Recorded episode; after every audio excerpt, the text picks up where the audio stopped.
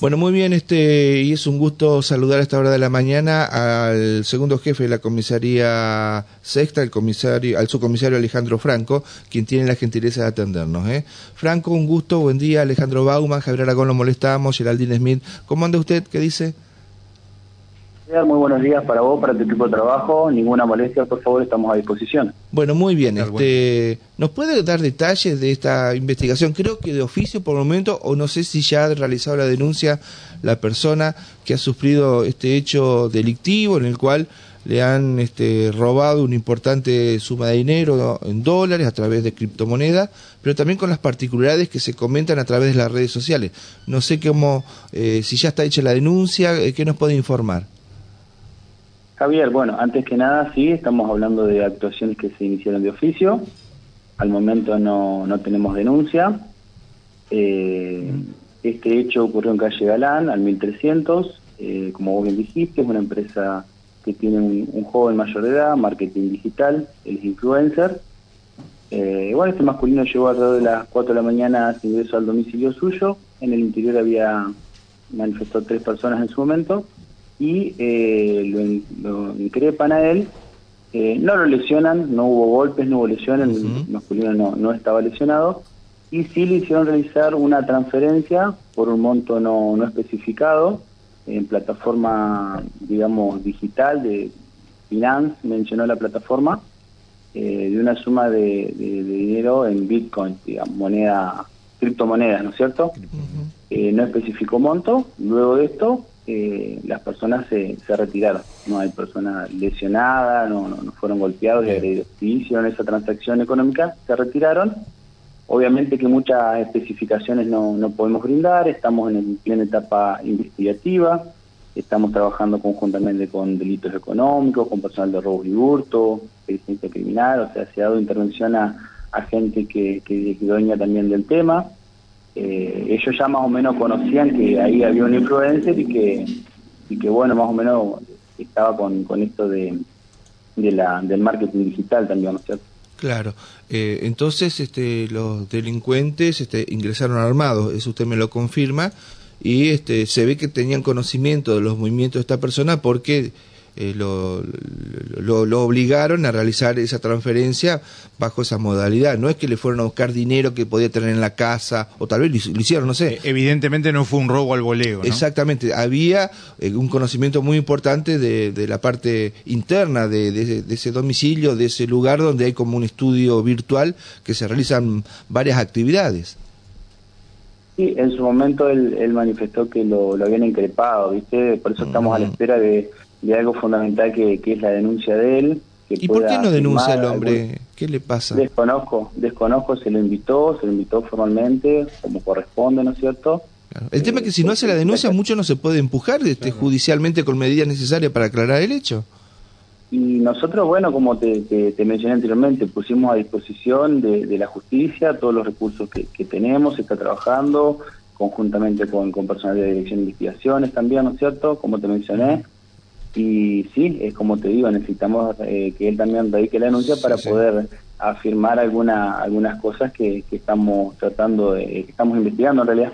Eh, mire, yo me enteré muchas cosas a través de las redes sociales. La gente no sé si es mal y comenta o, o no sé cómo se enteró, pero dicen que hablan algo así entre 15 mil a 20 mil dólares, lo que le pudieron haber este obligado a, hacerle la transferencia a través de, como bien usted marcó, de la eh, del sistema de criptomoneda. No sé si esto usted lo tiene eh, acreditado, oh. no sé si no está la denuncia, pero por lo menos si ha escuchado ese rumor como usted dice, son eh, han sido rumores ahí de, las redes sociales. Al momento yo no tengo una denuncia formal hecha, eh, no podría precisarle, digamos, hasta que él no, no, me, no me informe bien mediante la, denuncia, no, no podría precisarle. Y comentar, como usted bien sabe, muchas veces se comenta, se dice, se habla, pero formalmente no tengo no tengo nada. Está bien. ¿Cuántos años tiene la víctima, eh, su comisario? Eh, la víctima del, del, hecho, 23 años. 23 años. Eh, según algunas publicaciones, por eso digo, no lo conozco ese muchacho, mucho no conozco de esa actividad, eso es ignorancia mía, me hago cargo, eh, pero dice como que puede tener esto un buen pasar económico, bienvenido por él, que podría tener un Audi, un Amarok, equipamiento sofisticado eh, para ese estudio virtual que hace distintas cuestiones publicitarias, de streaming, de sus vínculos con los medios de comunicación. No sé si tú uh, lo pudo verificar. Y él, él es influencer, digamos, o sea, tiene relaciones con lo que es las redes sociales realiza marketing digital para, para todo tipo de empresas, o sea que eh, en su casa tenía en su momento conviviendo eh, varias personas, ¿no es cierto?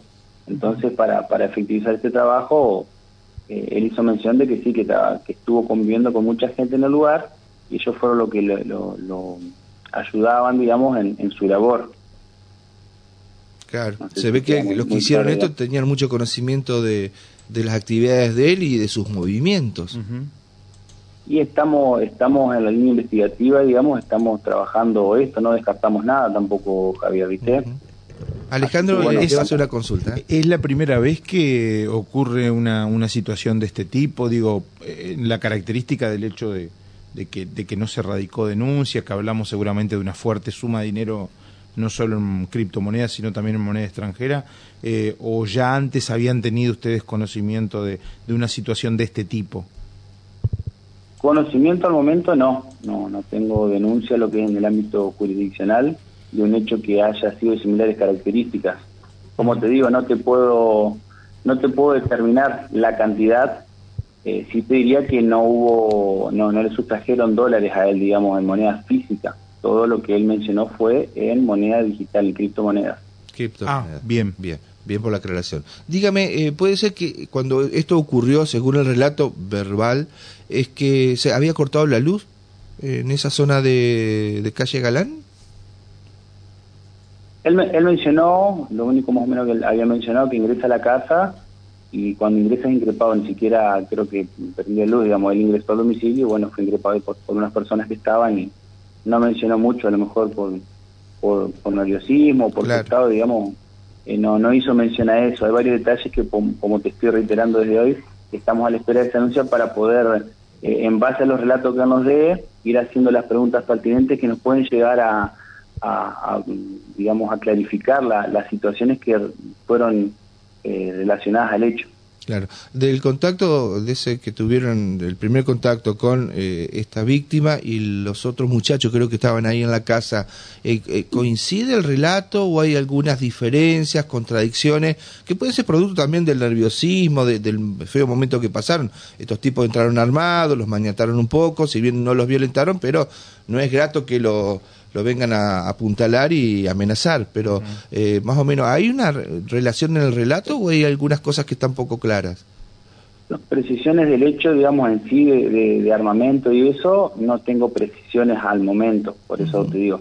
Eh, y mencionaron de que habían tocado manipular algunas cosas, por eso también yo no te mencioné, personal de la Dirección Criminalística, claro. eh, la gente de rastros y fotografía colaboró ahí, estuvo trabajando en el lugar, yo hace un un trabajo profesional como también lo hace la parte de, investigaciones y se, está, se, levantaron algunas algunos elementos que son de, interés para la causa, ¿no es cierto? Tampoco puedo aventurarme a, a, decir muchas más cosas porque eh, podríamos llegar a, a entorpecer procedimiento y bueno, nos bajamos, nos manejamos bajo esos lineamientos y tratar de, de esperar que este muchacho eh, efectivice la, la correspondiente denuncia. Claro. ¿Cómo, cómo fue el, modus eh, operandi o cómo fue que se manejaron eh, hasta a, dichos de, de, la persona damnificada dentro de dentro de, la vivienda?